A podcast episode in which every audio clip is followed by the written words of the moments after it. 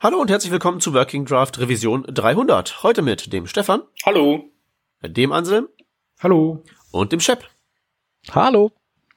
Für unsere Jubiläumsausgabe äh, haben wir uns diesmal exakt überhaupt nichts Besonderes ausgedacht. Wir haben nicht mal Themen. Deswegen spielen wir Glücksrad. Das heißt, ich nehme meine wunderbare Maus mit ihrem freilaufenden Scrollrad und drehe damit einfach durch die HTML5-Spezifikation und wo immer irgendwer Stopp sagt, müssen wir anhalten und über das dann gerade angescrollte Ding in den Spezifikationen, die Funktion, das Element, was auch immer, spontan referieren, sofern wir das können. Dann wollen wir doch mal direkt loslegen. Ähm, Anselm, möchtest du die Glücksfee spielen? Aber klar doch. Ähm, bitte sag zweimal Stopp. Einmal ziehe ich am Scrollbalken, um irgendwie so eine grobe Sektion zu erreichen. Das Dokument ist ja schon ziemlich lang. Und dann nochmal, wenn ich dann scrolle. Ich beginne jetzt am Scrollbalken zu zerren. Anselm, du darfst gerne mich anhalten. Mhm. Stopp. Okay, und jetzt scrolle ich in eine Richtung. Scroll, scroll. Du darfst mich nochmal anhalten. Stopp. Ähm, wo sind wir denn hier? Wir sind im Canvas-Element irgendwo ganz tief drin. Canvas ja. mag ich. Nutzt du das häufig? Nee, häufig nicht. Aber ähm, ja, was heißt doch, ich nutze es halt äh, doch öfter mal, um so ähm, um, um sozusagen aus, um so Bildkonvertierungen zu machen oder äh, auch um so, jetzt zuletzt hatte ich, äh, habe ich Screenshots äh, damit gemacht, indem ich, also über den Umweg, dass ich HTML genommen habe, das wurde dann aufbereitet, dass quasi alles geinlined wurde, das wurde dann in ein SVG eingebettet als Foreign Element, Foreign Object. Dann wurde das SVG genommen und das wurde auf eine Canvas gezeichnet und von der Canvas habe ich mir dann eine Bitmap abgezogen. Und ich habe auch vor zwei Jahren an einem Projekt gearbeitet, wo wir ähm, ja, wo wir so eine Art Voting realisiert haben, dass äh, das dann so grafisch auf einem wachsenden Baum, also die Votes waren dann so Blätter an so einem Baum und so und sowas habe ich dann auch mit der Canvas umgesetzt. Also ich habe die schon ein paar Mal benutzt. Ähm, das heißt, was du da vorhin erzählt hast, ist wirklich so ähm, ein Screenshot vom HTML machen. Der erste genau. Use Case, ne? Ja. Ähm, klappt das so mittlerweile ohne Einschränkung? Ähm, das klappt eigentlich ganz gut. Ähm, also es gibt Libraries, die, die das vereinfachen. Es gibt also Paul Backhaus hatte mal ähm, DOMVES gemacht und es gibt noch eine bessere, das ist äh, DOM to Canvas, glaube ich, heißt das. Nee, oder äh, DOM to Image. Die äh, funktioniert noch so, die ist noch so ein, so ein bisschen reibungsloser und funktioniert vor allem im Firefox besser. Ähm, ja, eigentlich, eigentlich klappt das ganz gut. Also es dürfen halt keine Cross-Origin-Ressourcen drin sein, weil die ganzen Sachen werden, musst du entweder selber äh, Ajaxen und dann Inline oder diese Libraries machen das für dich, weil äh, wenn du ein solches, also wenn du HTML in SVG integrierst und das dann in die Canvas packen willst, dann muss alles quasi schon drinstecken, was du brauchst zur Darstellung, zum Rendern. Also das ist so der Trick, den man macht, ne? HTML ja. in SVG einbetten und das SVG ist ein Bild, das kann man auf die Canvas rendern. Genau. Und in SVG gibt's ja dieses Foreign Object, das heißt also, du kannst im SVG so eine Art, äh, keine Ahnung, Portal in eine fremde Parserwelt aufmachen, was dann, wo dann wieder der HTML-Parser übernimmt und HTML rein rendert an die Stelle. Einzige Nachteil ist, dieses Foreign Object wird noch nicht von den Microsoft-Browsern unterstützt. Ah, auch Edge nicht? Nee, ich glaube auch Edge nicht. Also, hm. ja. Genau, deswegen ist es eben beschränkt auf Chrome, Safari und Firefox. Und ich persönlich habe es jetzt in einem Produkt eingesetzt, dass äh, so eine Art, äh, ja, das so firmenintern genutzt wurde und wo wir uns ähm, darauf geeinigt haben, dass die eben Chrome oder Firefox nutzen dafür. Und dann passte das auch. Es war im Prinzip ein Editing-Tool, wo du am Ende, wo es darum ging, dann in einer Übersicht so Thumbnails von den ähm, von den editierten sag mal, Unterseiten oder Objekten zu haben und äh, ich hätte die natürlich auch klein skaliert rendern können und also mit Transform Scale, aber das wäre halt so dermaßen auf die Performance gegangen. ähm, das hätte keinen Sinn gemacht und so habe ich halt gesagt, äh, gehen wir halt hin und ziehen einfach einen Screenshot vom Ergebnis und das dann unter unser Thumbnail. Und ich wollte es halt auch nicht serverseitig machen, weil ja. ähm, serverseitig geht auch.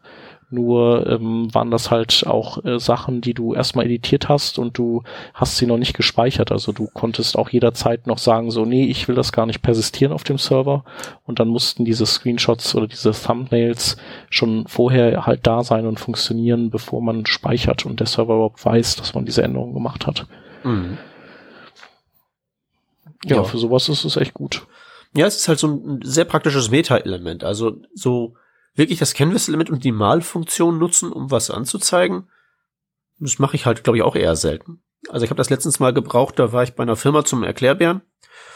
Und äh, aus Gründen, die ich jetzt nicht mehr weiß, ähm, ähm, wie war das denn? Also die haben irgendwas komisches mit Bildern gemacht. Also es war irgendwas mit, äh, ich, ich weiß es wirklich nicht mehr genau, aber auf jeden Fall hatten die am Ende den, ähm, kam es am Ende zu dem äh, Ziel, dass man ein äh, Objekt erzeugen wollte, ein Bild als Platzhalter mit halt gegebenen äh, Seitenverhältnisinformationen. So ein Bild hat ja eine intrinsische, hat ja intrinsische Dimension. Mhm. Und dann kann man ja ganz einfach so mit der Breite spielen und dann bleibt das halt eben innerhalb seiner, ähm, hält das halt eben seine, seine, sein, sein, sein Seitenverhältnis bei. Und da hatte ich dann auch so das Canvas-Element so als, als Meta-Dings genommen, dass, dass ich dann einfach sagen konnte, hey, ich kann ja mit dem Canvas-Element ganz problemlos ein Bild erstellen mit gegebenen ähm, intrinsischen Maßen und das einem, also mit dem Canvas-Element das erstellen und dieses Canvas-Element dann zu einer Blob-URL machen und die, die Blob-URL in ein Bild reinschieben und dann ähm, hat man ein Bild, das nichts anzeigt, einfach nur transparenter ähm, Hintergrund ist, aber als Platzhalter zumindest schon mal für das Seitenverhältnis den Platz frei hält. Mhm. Ähm, sowas ähnliches war das. Ja. Also dafür schon ganz hübsch. Auf jeden Fall. Äh, man kann übrigens so als kleine so Randnotizen in, in den äh, Browsern, die von WebKit geforkt wurden oder WebKit sind, äh, Canvas auch als äh, Hintergrundbild in CSS benutzen. Okay. Ähm, das, da gibt es so ein spezielles äh, Eigen, Eigenschaft, äh, irgendwie Background Canvas oder so, vergessen. Und äh, woran jetzt gerade gearbeitet wird, ist noch die Offscreen Canvas. Und die hat äh, den Vorteil, dass man die auch in Webworkern laufen lassen kann. Mhm, mhm. Also die elementfreie die Canvas eben, wahrscheinlich, ne? Die was meinst du? Elementfreie Canvas, also nur, nur JavaScript API. Äh, kein Bedarf daran, dass die Canvas ja, genau. im, im DOM existiert. Ja, genau, so in der Art. Ah, das hieß früher mal Canvas Proxy, kann das sein? Hm, keine Ahnung. Also das habe ich jedenfalls, ich habe das Canvas Proxy mal äh, mir auf die To-Do-Liste gesetzt und dann habe ich ihn in den Spezifikationen nicht mehr gefunden. Mhm. Aber das kann's, das kann, das kann sein, genau. WebKit Canvas hieß dieses Ding für die WebKit-Browser. Okay, also weil unterstützt wird das jetzt äh, momentan nur von Firefox und der kann also diese Offscreen Canvas auch derzeit nur mit WebGL im WebGL-Kontext starten. Mhm. Warum auch immer. Ich hätte jetzt gedacht, WebGL wäre ein bisschen härter als ähm, der 2D-Kontext. Ja. Okay. Ja, es wird sicher irgendeinen technischen Grund haben. Ja. Ja, wollen wir es mal annehmen. Okay. Okay, wollen wir dann mal eine Runde weiter scrollen? Jo. Gut, wer möchte meine nächste Glücksfee sein? Kann ja. ich machen. Okay. Okay, Stefan, ähm, Chef macht das. Ich scrolle. Und stopp. Äh, das war jetzt der, äh, Ach so, pardon. der Scrollbalken und jetzt äh, scrolle ich.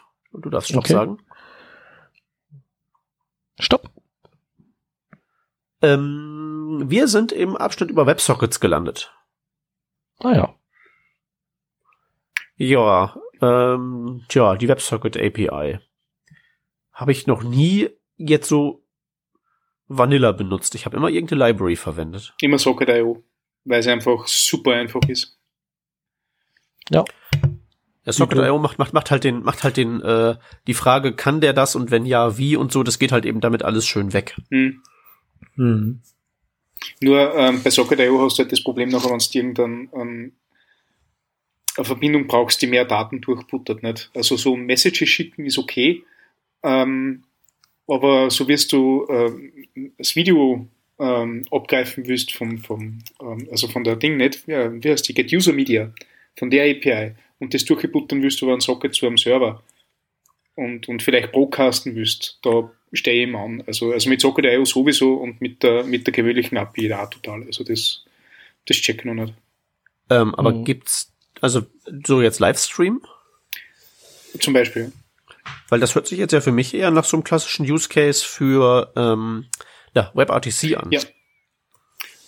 Ähm, vielleicht ist da das Problem, dass ich das machen wollte, wie WebRTC noch nicht so verbreitet war und mir Sockets da als, als ähm, nächstgelegene Lösung äh, erschienen ist.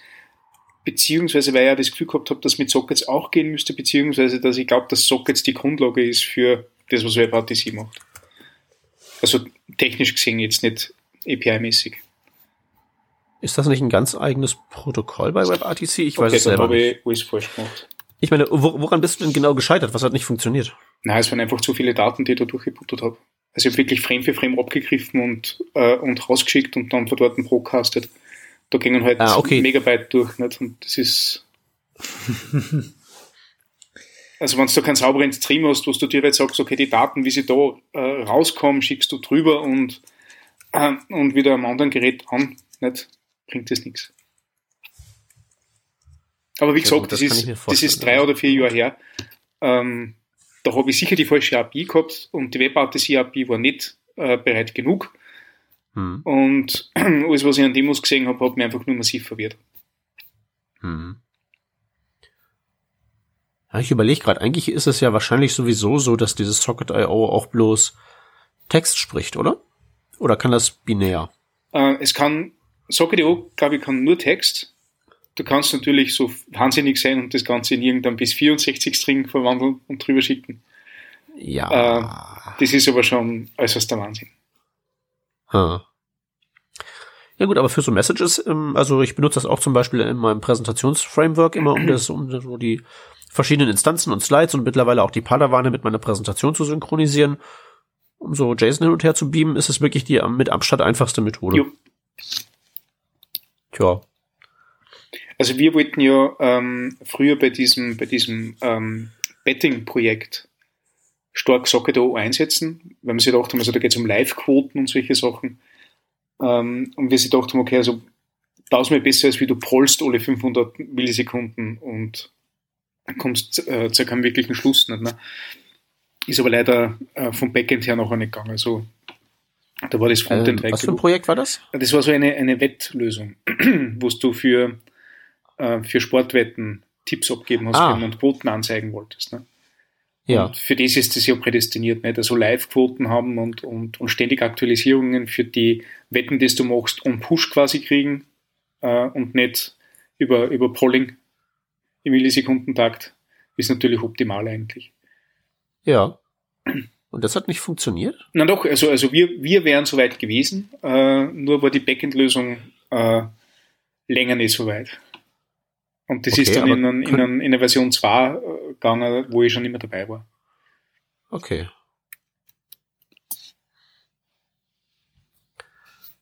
Hm, ich überlege gerade, ich hatte doch noch mal kürzlich was auf irgend so, irgend so ein Relikt auf meinem GitHub-Account bin ich drüber gestolpert, wo ich glaube, ich irgendwas gebaut hatte.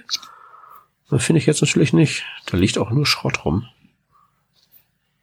Hm, finde ich jetzt nicht. also das größte Problem ist ja tatsächlich, wenn man sowas hat wie, ähm, äh, man schickt jetzt da so diese, diese Objekte rum, ähm, dann ist es ja teilweise auch so, ah, da habe ich es jetzt.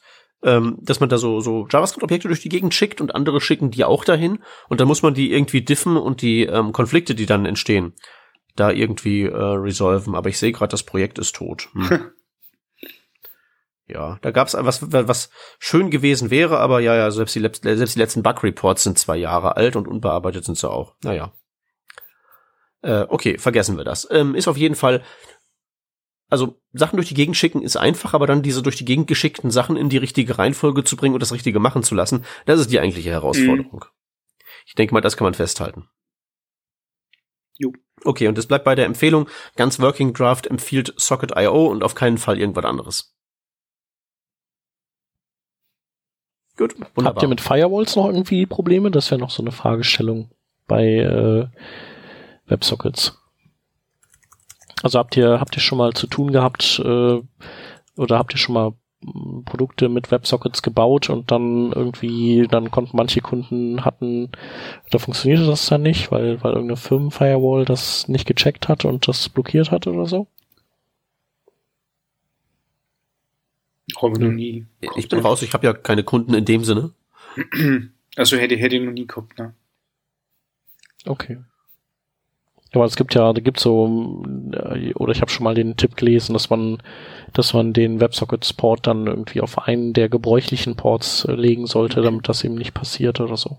Und ich glaube auch Socket.io würde sowas ja automatisch irgendwie, das ist ja so ein Multilayered-Ding. Stimmt. Und wenn WebSockets ja. nicht gehen, dann fällt er ja zurück auf Longpolling über HTTP und spätestens das muss ja funktionieren. Genau, aber du würdest das natürlich, du, du würdest das vielleicht nicht unbedingt merken und dann, dann wäre zwar die Funktionalität gewährleistet, aber äh, du, du holst halt nicht mehr das Maximum raus. Aber gut, ist ja, ist dann auch in Ordnung. Ja, die Frage ist halt, wer braucht das Maximum wirklich? Na ja. gut. Okay, Alright. dann lass uns doch mal weiter scrollen, oder? Stefan, du hast mhm. zwei Möglichkeiten, mich anzuhalten. Okay, scrollst du schon? Ich ziehe den äh, Scrollbalken durch die okay. Gegend. Stopp. Oha. Äh, ich scrolle. Stopp. Ich mm, scroll einfach mal weiter, weil ich noch überhaupt keine Ahnung habe, wo ich hier eigentlich bin. Ah, ich bin im HTML-Parser. okay, da wollen wir ja nie hin, gell? Ähm, weiß ich nicht. Also ich meine, äh, wann ist denn zuletzt mal ähm, euch wirklich so in HTML ein Unterschied zwischen Browsern aufgefallen? Im HTML. Ja, also ich, ihr schreibt irgendwie HTML in den einen Browser und der Browser A macht dieses, Browser B macht jenes. Hm. Also das ist Jahre her. Also ist mir persönlich auch noch nicht, nicht mehr aufgefallen seit langem. Ich glaube 2002. Hm.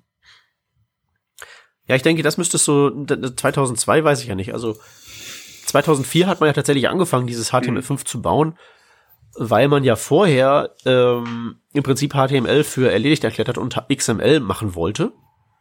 Mhm. XHTML, die Älteren erinnern sich vielleicht noch. Mhm. Und ich denke, ich denke, somit die größte Leistung von, ähm, von HTML5 ist ja tatsächlich, dass dieser, dieser komische HTML-Parser endlich mal standardisiert wurde. Ja. Äh, und ähm, man da jetzt wirklich einheitliches Verhalten hinbekommen hat.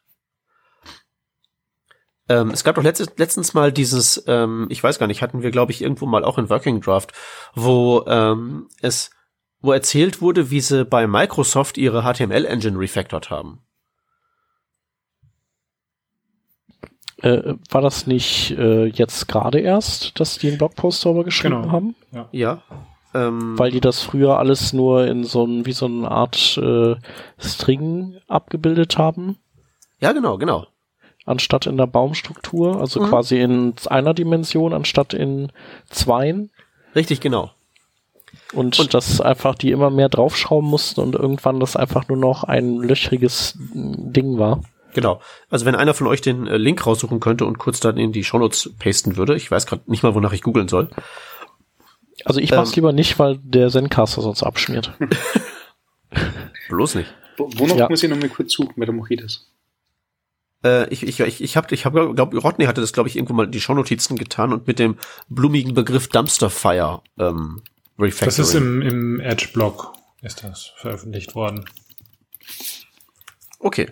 Äh, weil ich hatte mich ja ewig gefragt, ihr erinnert euch vielleicht noch an früher, ähm, da gab's ja dieses HTML5 im Internet Explorer ähm, aktivieren Skript. Mhm, genau.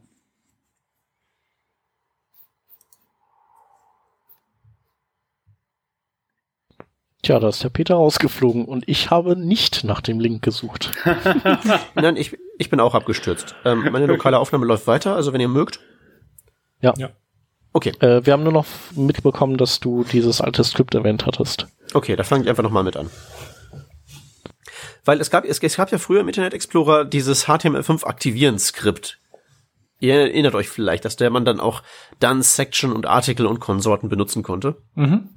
Ähm, und ich habe mich ja ewig gefragt, also ist euch mal, habt ihr euch mal das Phänomen angeschaut, das passiert, wenn man dieses Skript nicht einsetzt und im alten Internet Explorer 6, 7, 8 dem ein Section Tag zum Beispiel gibt? Ähm, da wird der Content für diesem Element äh, nebenbei gestellt. Also das Element wird zwar irgendwie äh, gepasst, also auf und zu gemacht, ist, ist glaube ich auch im, im DOM vorhanden, aber der ganze Content da drinnen wird, wird parallel gestellt. Ja, was passiert ist, der, äh, der äh, nimmt das Section Tag, denkt sich, ich kenne das Section Tag nicht, also mache ich es direkt wieder zu. Genau. Und dann kommt der Content, das was du meintest, dass der außen vor steht, und dann kommt der schließende Section Tag. Dann denkt sich der Internet Explorer, oh, ein Element namens slash Section, das kenne ich nicht, das mache ich mal zu. Dann hat man einen schließenden Tag slash slash Section. Okay. Und ich habe mich ja wirklich, ich, ich, ich habe ja wirklich, ich, ich habe ja keine Ahnung von Computern und überhaupt allem und von Parsern schon gar nicht. Ich habe mich aber trotzdem gefragt, wie kann man einen Parser programmieren, der überhaupt in der Lage ist, dieses Phänomen zu hervorzubringen. Ja? Und dann kam dieser Blogpost und dann so, ah, ich hab's verstanden. Jahre später wurde das Rätsel geklärt. Sehr schön. Genau, nee, es ist wirklich, wirklich für mich total, total toll, weil ich habe mich das wirklich ewig gefragt, ich habe Informationen gesucht und das ist ja alles Closed Source und bla. Aber jetzt, super, ich weiß Bescheid. Ja. Ähm, Wobei Und- ich das gleiche Verhalten auch bei äh, irgendeiner Safari-Version einmal erlebt habe, Safari 5 oder 6. Also das dürfte, also der, der Vorgang dürfte tatsächlich ähm, Cross-Browser ähnlich gewesen sein. ja klar, die sind ja alle sozusagen vom gleichen Punkt Ja. Mhm. aus gestartet und sind dann ja in gleicher Geschwindigkeit in Richtung des gleichen Zieles mutiert. Ja. Die einen haben halt nur einen etwas längeren Winterschlaf gehabt, das war wohl das Problem an der Geschichte.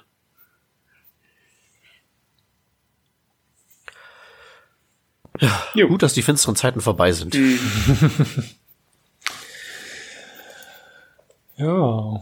Okay, ähm, das war jetzt ziemlich, äh, ziemlich obskur, wo wir da gelandet sind. Warum, warum haltet ihr mich immer an, wenn ich ganz unten da bin, wo Websockets und HTML-Parser sind? Okay, also vielleicht muss ich schneller sein mit, mit Stopp schreien. Weiß nicht.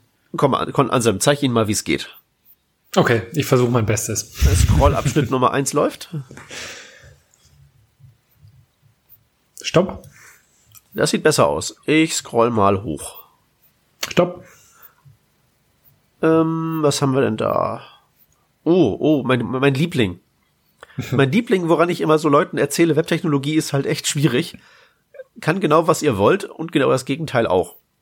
Ich bin beim, äh, beim Input-Element speziell äh, in der Section über den Date-Type. Sehr schön. Okay. Wie oft habt ihr die Diskussion, ihr, die ihr ernsthafte Projekte macht?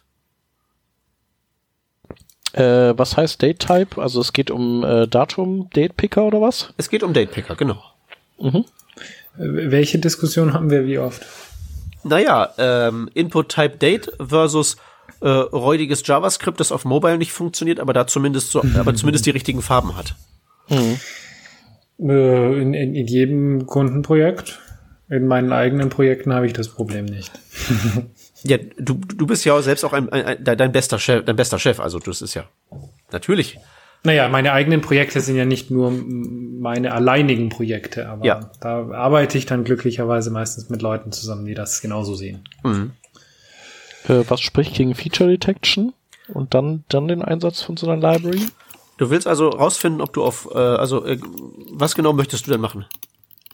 Äh, also was ist genau denn euer Problem? Das so, Problem das geht ist, um, meine, geht's um die Styling Hausfarbe- oder Die was? Hausfarbe meiner Firma ist grün und wenn Ach ich so. in Chrome ein Input-Type-Date Okay. habe, ist da ein blauer Rahmen drin. Der soll weg. Okay, na gut, nee, das kann man nicht lösen, das Problem. Nee, Natürlich aber kann man das äh, lösen. Du nimmst einfach kein Input-Type-Date, sondern nimmst einen Input-Type-Text und schmeißt ein paar Megabyte JavaScript oben drauf. ja, ja, genau. Nein. Nee, das geht, geht natürlich auch. Äh, ansonsten, also ich kriege das äh, unter den oder den Kunden ganz gut wegargumentiert, Ja, ich, ich glücklicherweise. glaube, ich glaube ja, dass das maßgebliche Problem an der Geschichte ist, dass es nicht Cross-Browser bisher verfügbar war, ähm, dass es überhaupt eine UI gibt dafür in den Browsern.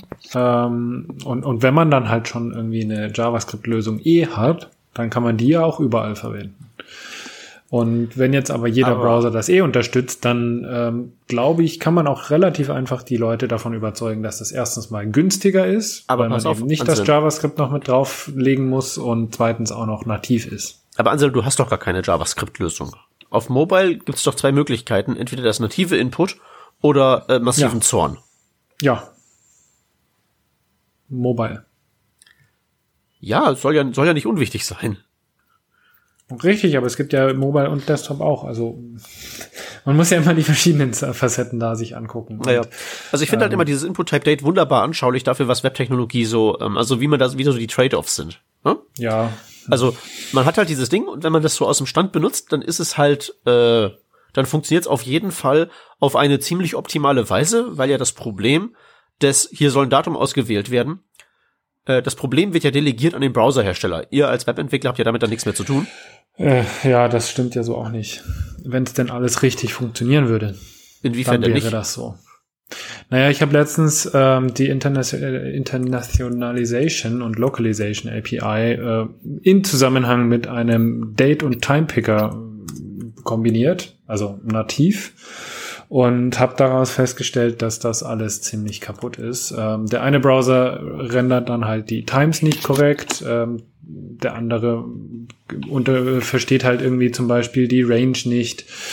Ähm, also wenn ich sagen möchte, ich möchte nur in fünf Minuten Schritten das Intervall zulassen, ähm, das kann der Chrome nicht, das kann aber können alle anderen und andersrum. Also mhm. da gibt's ganz, ganz viel, was einfach nicht zusammenpasst und ähm, also ja, wo man halt dann doch wieder als Entwickler dasteht und sich denkt, ja super, was mache ich denn jetzt? Mhm. Doch wieder alles wegschmeißen, doch wieder alles mit JavaScript programmieren, weil funktioniert halt nicht anders. Ja.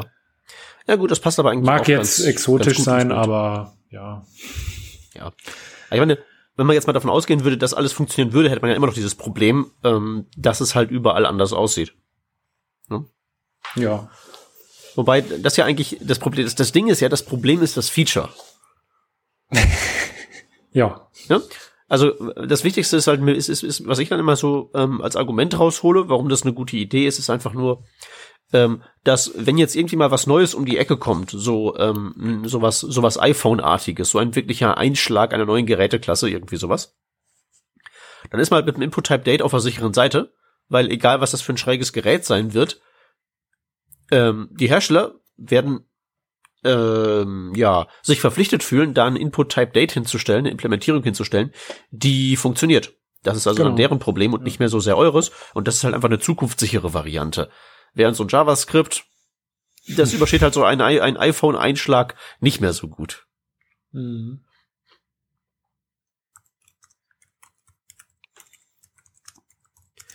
Na gut, das Input-Type-Date. Ja.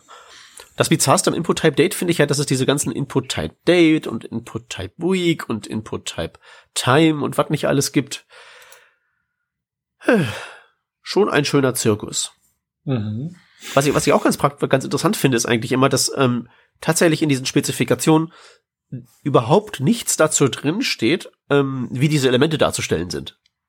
Also anderswo sind die Spezifikationen ja wirklich immer, immer sehr exakt, aber da steht diesen Dingern halt wirklich immer nur drin, das ist ein Input-Element ähm, zum Eingeben von X und dann kommen Algorithmen und Attribute und sowas, aber da steht nicht wirklich drin, wie das funktionieren muss und was da für UI hinstellen muss.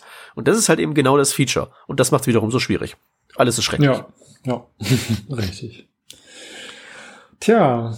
Okay, Shep, möchtest du? Ja, bitte. Ich äh, ziehe wie wild am, am, am Nupsi hier. Mhm. Stopp! Äh, interessant. Ich scrolle. Und stopp. Ähm, wo sind wir denn hier? Oh, ich wusste nicht, dass, es, dass es diesen Abschnitt gibt. Äh, Abschnitt 6.5 Assigning Keyboard Shortcuts. Hm.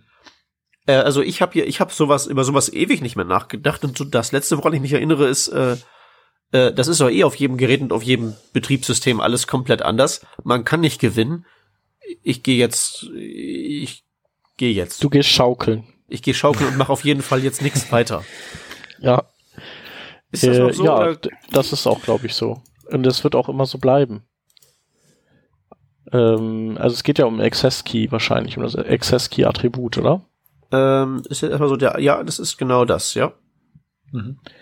Mit dem man ja eigentlich, oder das ja gedacht ist, dafür bestimmte, vielleicht prominente Links per Shortcut erreichbar zu machen, sowas wie Steuerung Alt S für Suche oder sowas. Und ähm, da ist aber das Problem, dass nicht nur jedes Betriebssystem seine Tasten anders belegt und auch also das Betriebssystem schon irgendwelche Shortcuts vorbelegt hat, sondern äh, jeder Browser hat auch nochmal eigene Funktionen, die er auf die Shortcuts zusätzlich mhm. legt.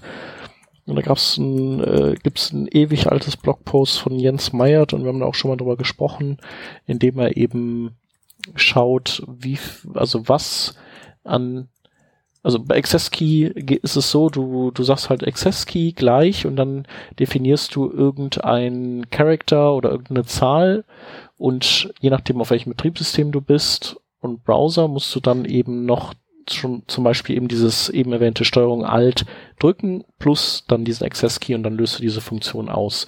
Mhm. Und er hat eben geschaut, wenn man so über alle Systeme hinweg guckt, welche ähm, Charakter oder Zahlen sind denn überhaupt noch frei und nicht belegt und das sind halt wirklich super wenig.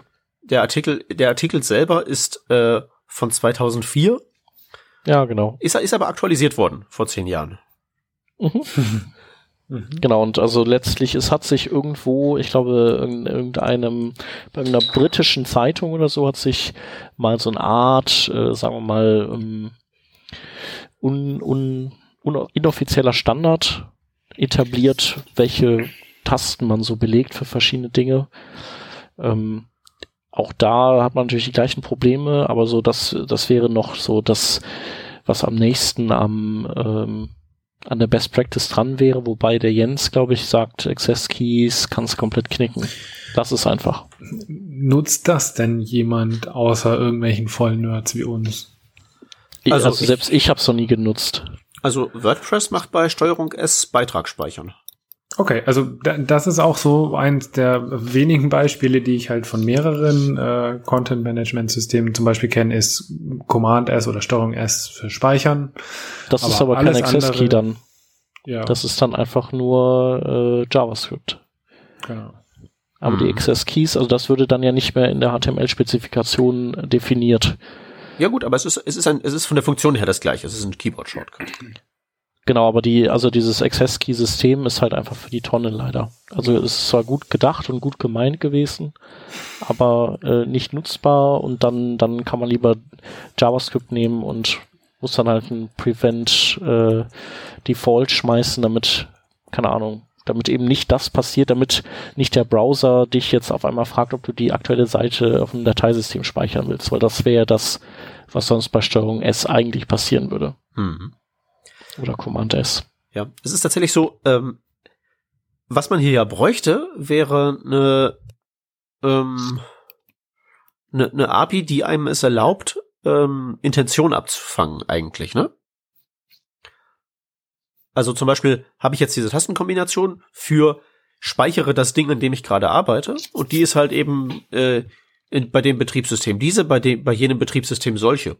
Und was funktionieren könnte, wäre der Browser, dass der einem so die, ähm, die Möglichkeit gibt, so ein JavaScript-Hook, wo man sagen kann, da wurde jetzt gerade diese und jene Intention getriggert und der Nutzer kann halt seine betriebssystemspezifischen Keyboard-Shortcuts verwenden und das wird halt eben dann übertragen in einen JavaScript-Befehl. Dann ist es auf dem Mac dieses und unter Linux jenes, unter Windows solches.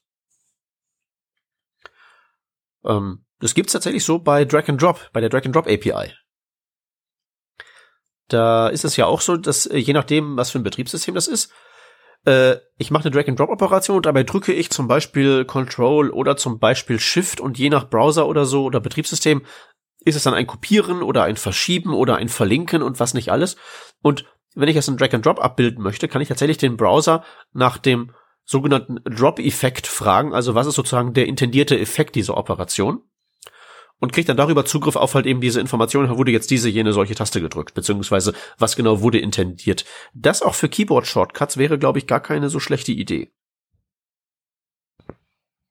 Ja, das wäre auf jeden Fall nicht verkehrt. Wobei auch das könnte man ja wahrscheinlich mit einer JavaScript-Library halbwegs unschlecht hinkriegen, oder? Also so ganz billig äh, User Agent String gucken, bin ich jetzt äh, Linux, Windows, sonst was? Und dann halt so die üblichen kanonischen Dinger nehmen und das als JavaScript-Hook äh, bereitstellen. Ja, wobei du wahrscheinlich, äh, wenn du, wenn du die Windows-Taste bekommst, dann weißt du so, ja, dann, dann nimmst oder die, die Command-Taste, also ich glaube, dass du das nicht mal müsstest, oder? Also weil, weil am Ende ist nur relevant, dass du so eine prominente, sagen wir mal, Kontrolltaste plus irgendeinen Buchstaben hast. Hm. Da, mehr Voodoo brauchst du eigentlich nicht. Hm.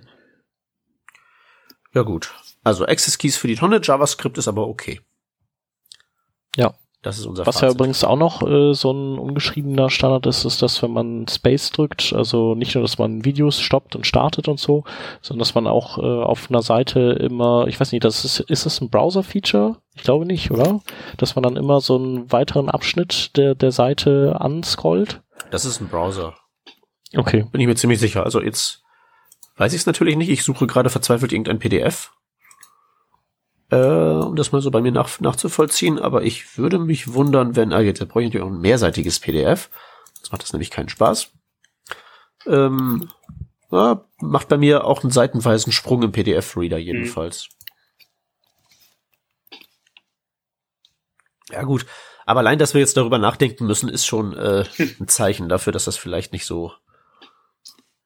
Ich meine, dann ist es auch im Browser davon abhängig, ob du gerade eine Text-Area fokussiert hast oder nicht. Also ist schwierig. Ja. Na gut, lasst uns mal okay. das nächste Thema ansteuern. Okay, jetzt bin ich wer muss, äh, wer, ah, genau. Du bist an der Reihe, okay. genau. Ich ziehe am Scrollbalken. Stopp. Okay, ich scrolle hinab. Stopp. Ähm, wo sind wir denn hier? Was ist denn das? Äh, Tabellen. Wir sind mitten in Tabellen drin. Table-Elemente. Mhm.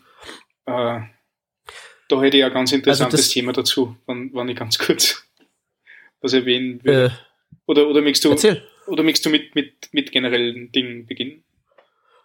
Nö, ich dachte halt nur so, äh, Tabelle klingt erstmal so nach äh, langweilig Daten auflisten, aber ah. von den wenigen, sagen wir mal, äh, Kundenprojekten, die ich in den letzten Jahren hatte, habe ich immer sehr viel Zeit in Tabellen und die Aufbereitung von Daten reingeballert. Hm, das ist im Moment mein Dauerjob. Weil das nämlich alles andere als trivial ist, glaube ja, ich. Es ist im Moment mein Dauerjob. Also was ich gerade mache, ist, dass ich in vielen technischen Dokumentationen über vermeintliche Tabellen drüber gehe und dem entsprechenden Autor oder, oder, oder Lektor sage, dass der Content, der da in einer Tabelle steht, die natürlich so wie wir die Tabellen als, als Content-Editing-Element bereitgestellt haben, nicht funktionieren können, dass der Content, der da drinnen steht, nicht in eine Tabelle gehört, dass der entweder in eine Definitionsliste gehört oder in eine, in eine normale Aufzählung oder in ähm, Schlagmethode, irgendein anderes Element, aber nicht in eine Tabelle, weil da keine Daten miteinander verglichen werden. Also da werden bis zum heutigen Tage Tabellen immer nur als visuelles Mittel verwendet. Und wenn ich dann nachher sage, okay, also in einem, in einem kleinen Browserfenster funktioniert das halt aber nicht, äh, äh, ernte ich Staunen und, und äh, äh, Ungläubigkeit. Es ist faszinierend. Okay. Äh, wie kommt das, dass die zur Tabelle greifen? Ähm, das hat ähm, das hat den Hintergrund, dass das mit Abstand das einfachste war in dieser Content-Editing-Oberfläche, die vorher vorhanden war. Da hast du wenig Möglichkeiten okay. gehabt, aber du hast Tabellen gehabt.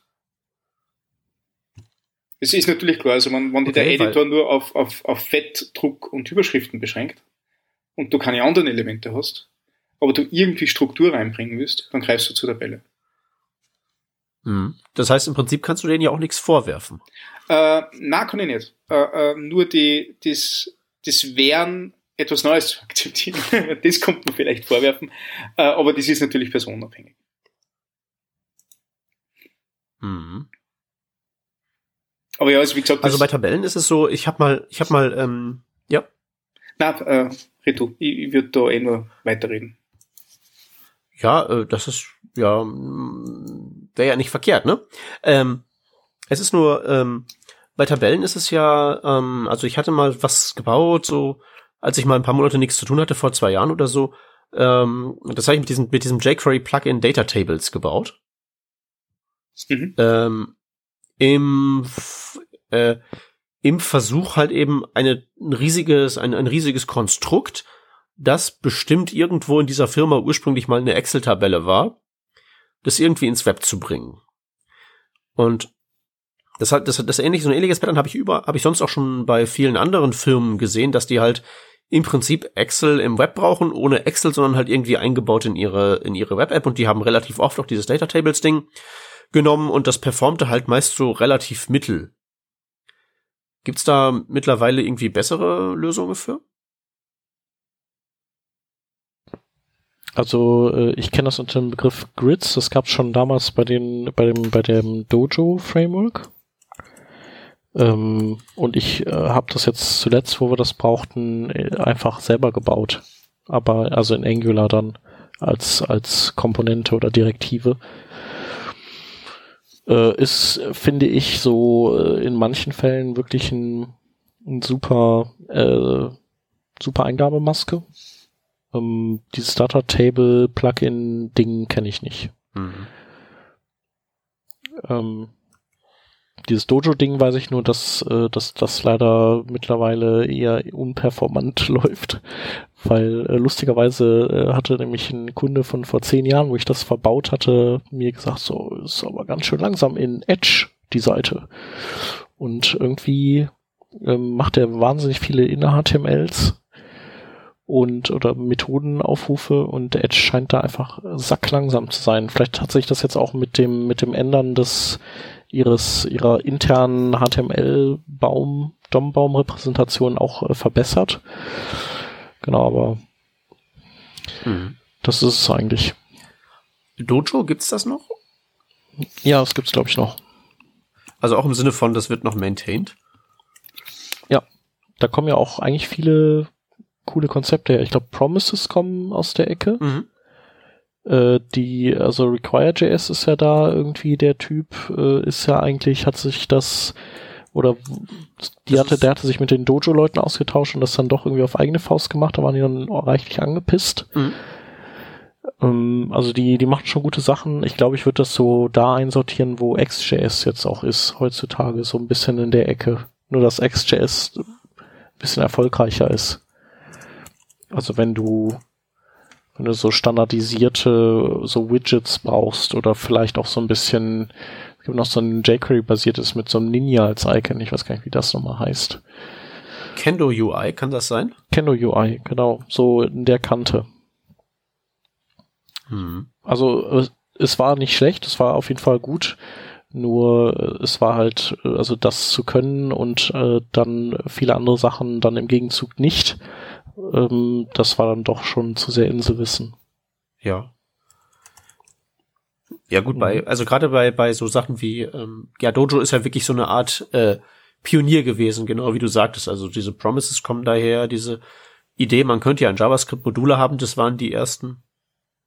Ja. Ja, die haben auch coole Konzepte gehabt. Also dieses äh, das Dojo Grid, das äh, habe ich äh, damals verbaut und äh, das hat dann quasi progressiv mit dem mit dem Ranges Header sich äh, per Ajax die Inhalte gezogen. Das heißt, das Grid war halt äh, 1000 Zeilen lang, aber es wurden immer nur 20 Zeilen belegt und beim Runterscrollen hat er im Hintergrund die Ajax Calls mit verschiedenen Range Headern abgefeuert. Also es war cool, es konnte schon einiges, also aber es war halt damals echt für den für so einen großen Magier gehalten haben, oder? Ja, die jetzt von dem Projekt schon und alle anderen haben halt jQuery dann gemacht, ne? Ja, du warst, Den war du, warst, du, du warst sozusagen Dojo, bevor du dann auch jQuery adaptiert hast, ne? Ja, genau. Hm? Also ich habe mich dann erstmal nicht mit jQuery befasst und irgendwann habe ich dann habe ich dann an Einsehen gehabt. Aber mir ja genauso. Ich habe ja erst äh, ewig lange mit MooTools rumgespielt. Hm, weiß ich noch. Ja, und da ist ja, da ist ja wirklich nichts Gutes dran. Also, wenn man das jetzt mal rückblickend betrachtet, hat uns ja sogar ECMAScript 6 ein bisschen kaputt gemacht. Die Schweine.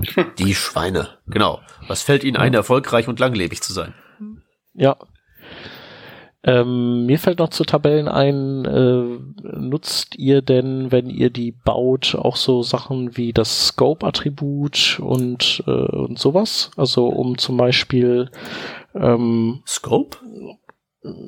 Genau, also Scope, wo du quasi äh, Tablehead setzen kannst und mit dem Scope-Attribut kannst du zum Beispiel Row sagen, damit, also damit ist quasi die Ausdehnung, wofür diese, dieser Tablehead gilt eben die horizontale Achse und nicht mehr die vertikale Ah. bei, wie bei Default. So Also, Sachen. Ich habe das wohl mal benutzt, aber glaube einmal vor langer, langer Zeit. Mhm. Also eher sehr selten. Ja, du kannst auch bei äh, den in den Tabellenzellen, ich weiß nicht mehr, wie das Attribut heißt, kannst du auch ähm, eben sagen, ich werde beschr beschrieben durch den T-Head mit der ID und der ID. Also so quasi so, also so ein bisschen wie bei, wie described by. Ja, das ist das Headers-Attribut auf TD und TH. Ah ja, genau. Hat das irgendwelche Auswirkungen, wenn man das benutzt? Ähm, das Ganze dient halt einfach dazu, ähm, ja, die Accessibility von Tabellen zu steigern, wenn du sie denn nicht so nutzt, wie sie äh, out of the box kommen. Also mit Tablehead oben und äh, dann kommen die Werte einfach darunter. Also Semantik. Semantik, Mal ja. wieder. Genau. Und äh, übrigens auch äh, interessanter, äh, zwei interessante Aspekte sind äh, den ähm, Table Foot, den packt man ja auch, glaube ich, nach dem Table Head vor den Table Body, Mhm. richtig? Damit der eben schneller gerendert werden kann. Dann kannst du, äh, dann gibt's noch so bei CSS Table Layout, glaube ich, und dann kannst du fixed machen, dann rendert die schneller. Ansonsten rendert die zweimal in deinen Browsern, weil die erstmal die alle Inhalte brauchen, um dann nochmal einen Reflow zu rendern. Mhm. Mit Fix kannst du die Elemente, also die, die, die Spaltbreiten fixieren auf die erste Zeile oder so. Ne? Genau. Ja, genau. Und dass du die Möglichkeit hast, äh, so einen Trick wie dieses Flexbox äh, Reordering konntest du ja auch, das hat ja der, der Ian Devlin irgendwann mal in einem Blogpost bestimmt auch schon vor vier Jahren oder so verwurstet, dass du äh, mit Hilfe von Display Table Caption, glaube ich, kannst du Inhalte sozusagen in der Reihenfolge umtauschen. Und das habe ich halt äh, gerne gemacht, wenn, wenn jetzt zum Beispiel ich, äh, ich sowas wie ein äh, Tageszeitung Online-Layout hatte, wo die wichtigere Headline diejenige ist, die ähm, also die die halt wie war das, die oben drüber stand. Dann ähm, nee, die wichtigere war die unten drunter so. Aber gab es noch so einen Anreißer drüber, das sollte aber nachher, also vom optischen her, sollte das, das ist das eine nachher 2 und das, was aber drüber stand, die Dachzeile war nachher 3 und dann konnte ich die aber im Layout, konnte ich die halt im Markup in der richtigen Reihenfolge haben, dass ich keine Beschwerden habe, dass ich H3 vor H2 nutze und im, in der Ansicht das dann umdrehen. Kann man natürlich auch einfach entsprechende Klassen verwursten. Gut. Ich habe noch ähm, eine kurze Erwähnung zu Dojo, falls keiner mehr was zu Tables äh, sagen will. äh, ich habe jetzt gerade hab rausgefunden, es wird eine Version 2 von Dojo geben. Äh, komplett in TypeScript mit, mit äh, äh, Routing und Virtual DOM und weiß der Geier was, ist gerade im Beta und wird sehr aktiv dran gearbeitet. Ich bin ehr- ehrlich gesagt überrascht. Dann wird das so eine Art Angular-Klon oder wie? Äh, ich glaube, das eher, äh, schaut auf den ersten Blick eher nach komplizierten React-Klon aus und das ist meistens keine gute Sache. Aber Hm. Tja, ist die Frage, ob das dann auch äh, so quasi Dead on Arrival ist oder ob das irgendwie ein bisschen Traktion bekommt. Also vielleicht gibt's ja auch eine Community dafür. Ja, ich, ich denke so auch, wie Ember in den USA auch eine Community hat. hm, ja, ich glaube aber tatsächlich so ein, so, ein- so, ein- so ein gutes UI-Toolkit ist, glaube ich, mehr wert heutzutage als irgendein so ein Framework, weil davon gibt's wirklich genug. ja. Ja, es dürfte gerade so, so dazwischen sein. Nicht? Also nicht voll, full-fledged Framework, äh, aber auch nicht einfach nur, nur View-Layer, sondern vielleicht genau das, was ich immer, immer so bekrittelt, dass halt nichts gibt, was, was das Ganze abrundet dann nicht. Aber das ist, sind jetzt nur die ersten paar Codebeispiele, die, äh, die ich mir angeschaut habe. Es ist spannend. Also ich habe mir nicht gedacht, also Druck geglaubt, die leben länger. Ich, ich weiß nicht, wie das wie das nur mit dem originalen äh, äh Dojo zusammenhängt, da kenne ich Dojo selbst zu wenig, aber hö, ne? interessant. Ja. Man darf gespannt sein. Jo. Okay, wollen wir dann mal den Deckel drauf machen? Mhm. Ja. Okay. Das war jetzt eine zwar gänzlich äh, unglamouröse, aber ich denke dann doch einigermaßen gelungene 300. Revision. Ich würde Ja. sagen, wir bedanken uns fürs Zuhören und stoßen an auf die nächsten 300 Revisionen, oder?